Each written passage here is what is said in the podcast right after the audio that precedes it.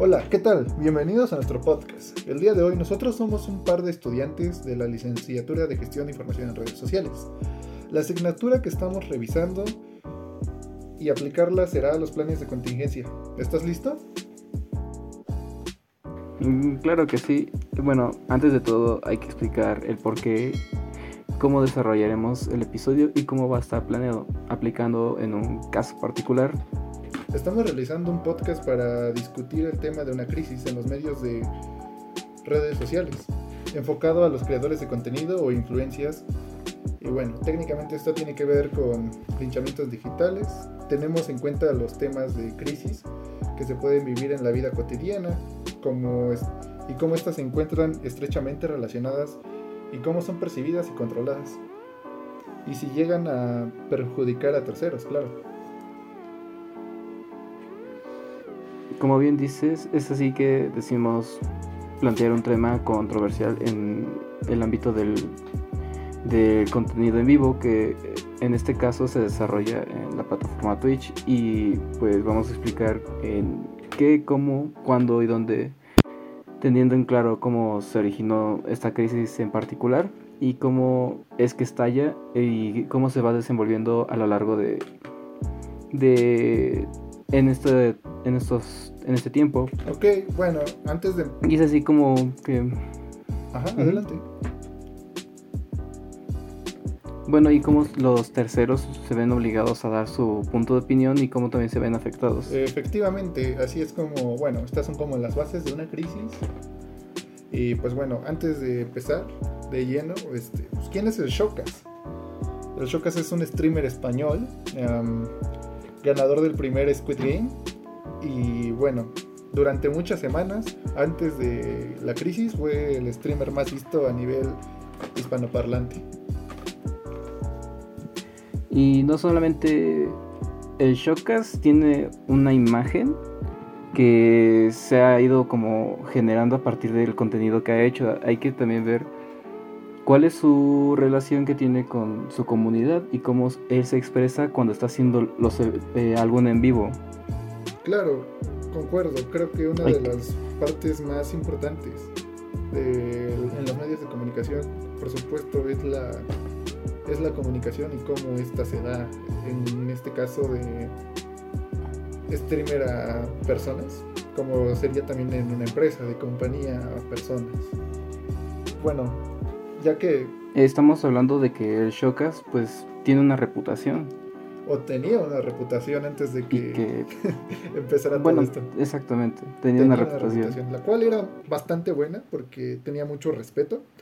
Cabe aclarar que creo que, bueno, no creo, realmente afirmo que el caso de Shokas es demasiado particular porque, bueno, él es producto de una crisis que sí se pudo controlar y esto desencadenó en otra crisis.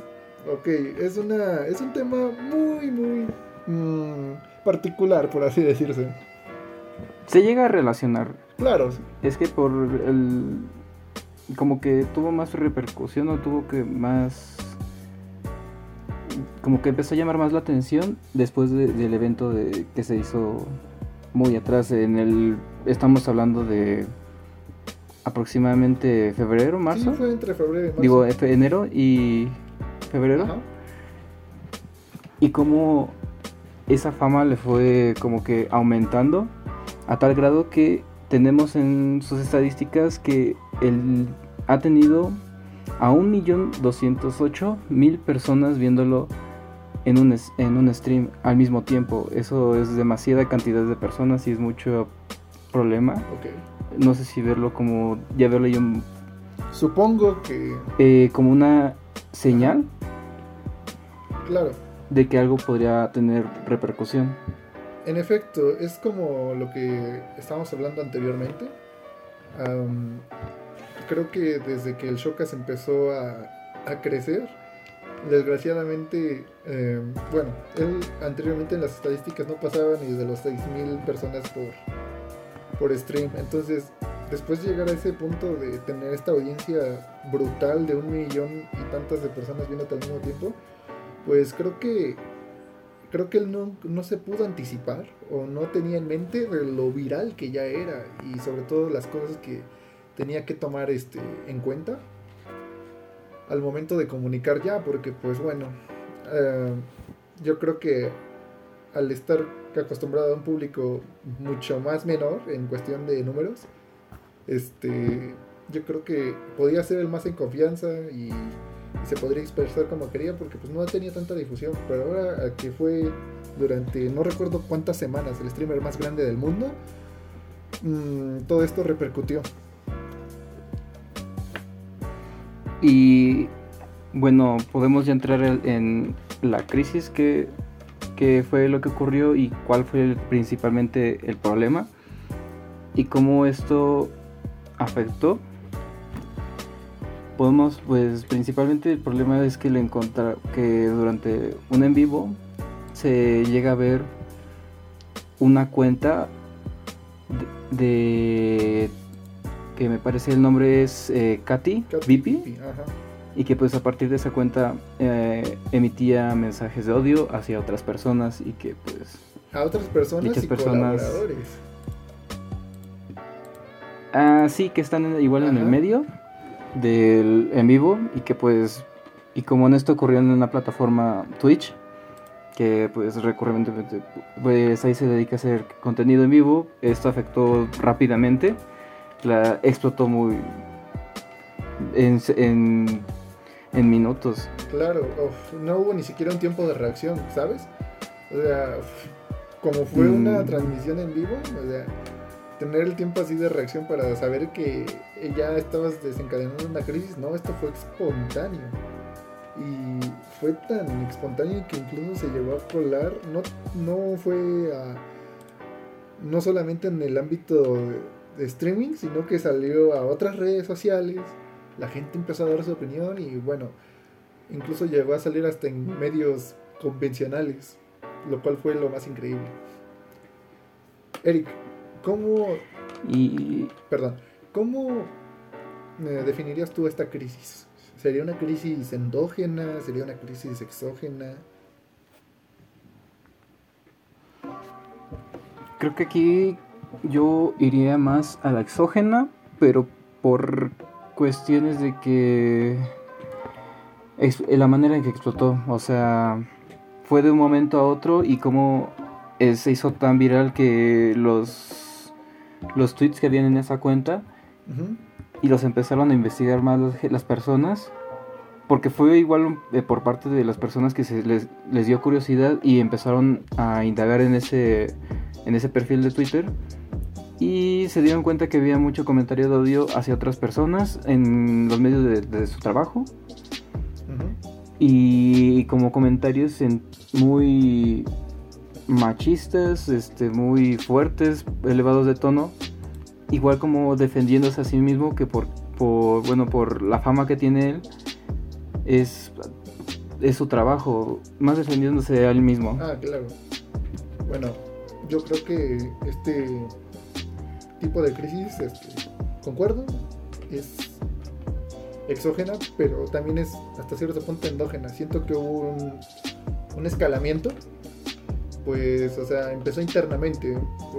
Es un poco rara la situación de esta persona, puesto que por lo que hemos investigado y visto, es una persona que no tiene un equipo de trabajo como tal, como cual, tal cual, perdón entonces, internamente empezó esto. Yo creo que al estar, al no saber manejar las críticas y hacerse multicuentas para poderse defender, ah, y también de, hecho ha reaccionado muchas veces de muy mala forma este a comentarios X, como por ejemplo la otra vez un chico le comentó de que oye, este, Chocas, te veo muy em, muy cansado y este reaccionó de una manera un poco, podríamos decir, bueno, no un poco, muy, muy ruda, ¿sabes? Le dijo algo así sobre eso.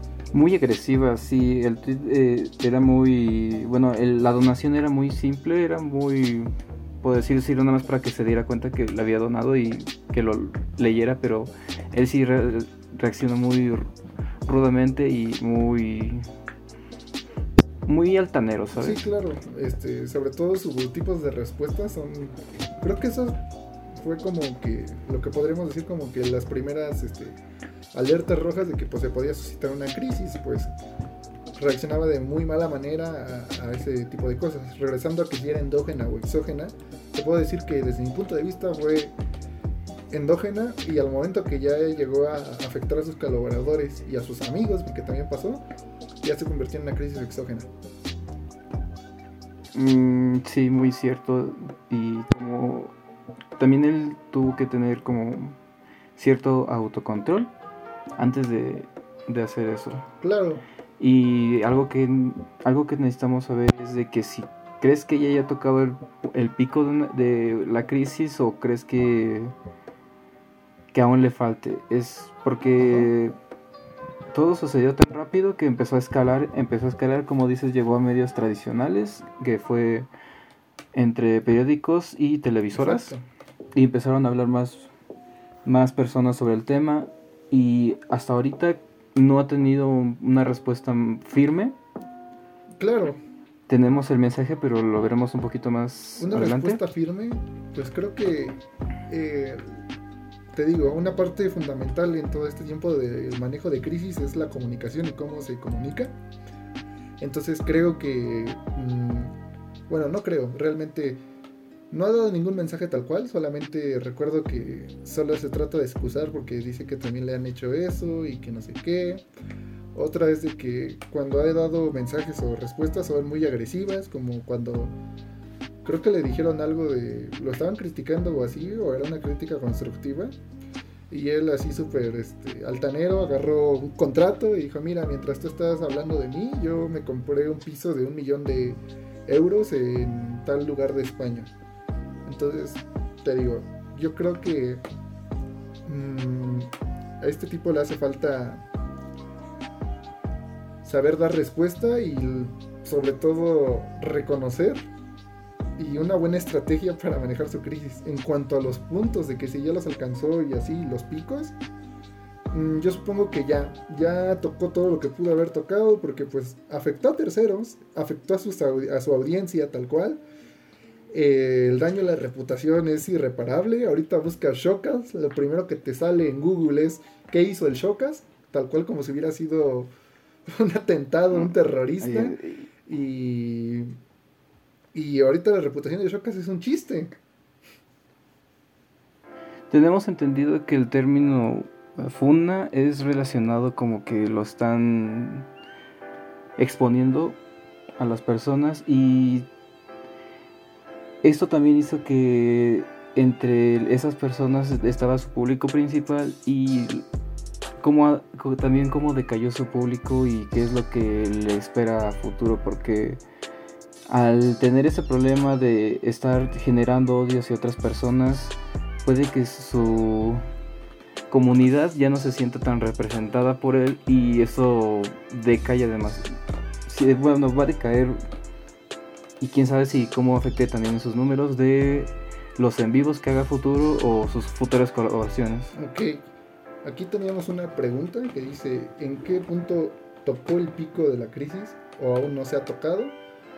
¿En qué punto consideras tú que se tocó el pico de la crisis? Yo principalmente considero que fue desde que se descubrieron las cuentas de Twitter que usaba para pues para maldecir a las personas. ¿Hay alguna otra, por así decirse, remanente o indicio de que haya tocado pico, Eric? ¿O que tú consideres? ¿O le hace falta? Es que tocar pico. Siento que aún va a estar en pico porque como sigue siendo reciente aún se van a ver seguir haciendo muy notorias las consecuencias de lo que acaba de ocurrir. Y pues se sigue viendo como todos se hacen burla de él y cómo entra un chiste todo lo que hizo. Y aún como dices no ha dado respuesta. Y si no, no genera una respuesta si sigue guardando silencio puede tomarse a mal y creo que también necesita que ser rápido y como tomar más en cuenta las cosas. O se podría considerar como que lo está reconociendo pero de a regañadientes, ¿no? De hecho, Siento algo curioso fue que. Ajá, continúa. Algo curioso, perdón, fue cuando estalló todo esto. Recuerdo haber abierto mi celular, Twitter, estaba buscando información sobre la guerra de Ucrania. Y bueno, la guerra de Ucrania durante mucho tiempo ha estado como que en, como en el tópico 1 de Twitter. Pero fue tan grande todo esto que cuando abrí lo primero que era que vi en Twitter era el Shocas. Y así estuvo varios días. Al principio no entendía, ya después investigué y... ¿Te imaginas? Bueno. Yo, yo una vez fue a, la mañana. En la mañana siguiente nada más abro y empiezo a ver en Facebook este spam de, de las capturas de, de los tweets que hacía Shocas y también hasta en TikTok como eh, expandió también eso, Twitter y los videos de YouTube y, y también sigue como la contestación de en Twitter, los en vivos de las otras personas.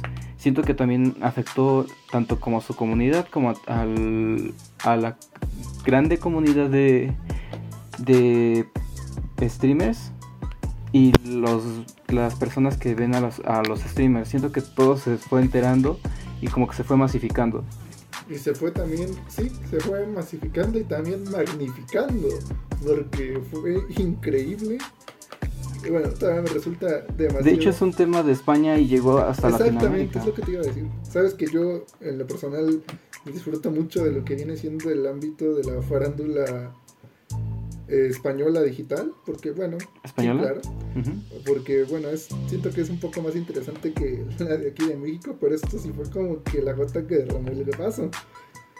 O sea, que ya haya llegado a Latinoamérica con la misma intensidad o más, o sea, se me hizo wow, este tipo realmente ya era una persona, una figura pública tal cual, un influyente, influyente o sea y siempre se excusó diciendo que él tenía un humor ácido, que él era así.